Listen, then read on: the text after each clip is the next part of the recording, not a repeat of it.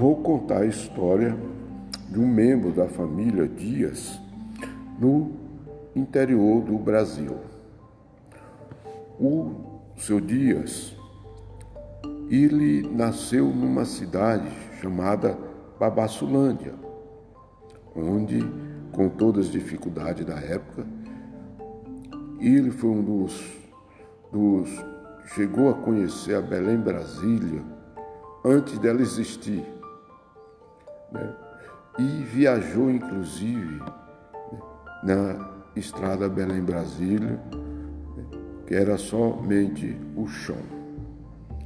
Ele constituiu uma família, casada até hoje com sua primeira esposa, teve cinco filhos, ambos todos moram na região ele teve na lida de gado, foi muito. O, o, trabalhou bastante com, na lida de gado, chegou a viajar vários e vários quilômetros a pé até chegar ao seu destino.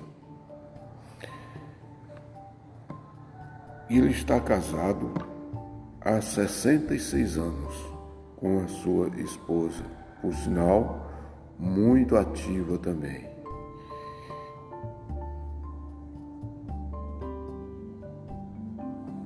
Ele é um dos fundadores de uma cidade cujo nome é Dois Irmãos. Ele falou das dificuldades que tinha na época de locomoção e era ou viajava a pé ou em lombo de animal.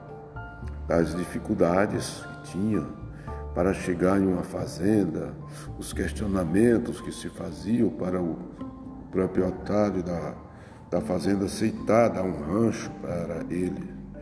Ele e um companheiro viajaram vários e vários dias a pé né, na aventura da vida. Então, este é mais um caso de o que acontece no Brasil.